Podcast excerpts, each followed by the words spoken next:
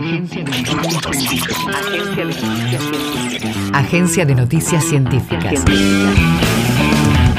Información en tiempo real de la producción en ciencia y tecnología de la Universidad Nacional de Quilmes y las instituciones educativas y científicas del país.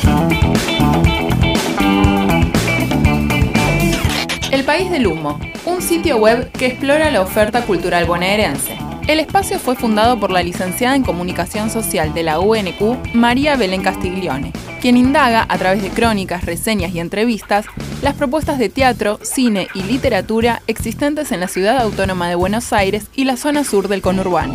También explora la visión y las distintas experiencias que vivencian los espectadores. Por primera vez, científicos controlan con éxito la propagación del dengue en Colombia. Tres ciudades de este país latinoamericano experimentaron una disminución de hasta el 97% en la incidencia del dengue. Este logro fue gracias a la introducción de mosquitos modificados genéticamente con Wolbachia, una bacteria que impide que el insecto transmita virus. Estos datos fueron publicados en la prestigiosa revista Nature. Implementan un sistema de construcción ecológico a partir del desecho de cañas de azúcar.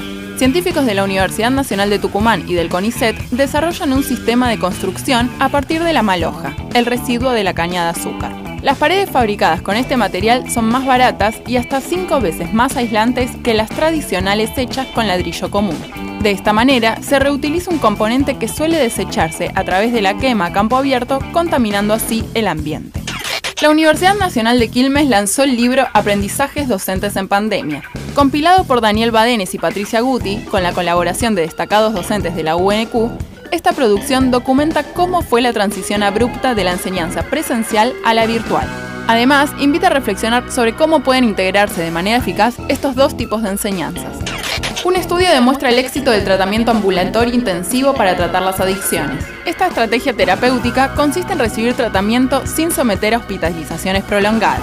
El estudio, realizado por el equipo del dispositivo Pavlovsky, involucró la participación de 41 pacientes voluntarios y combinó terapia grupal e individual, asesoramiento toxicológico, talleres y la formación de una red participativa. Los resultados reflejaron la disminución de los valores de severidad en el consumo de alcohol y drogas. Visítanos en agencia.unq.edu.ar. Universidad Nacional de Quilmes.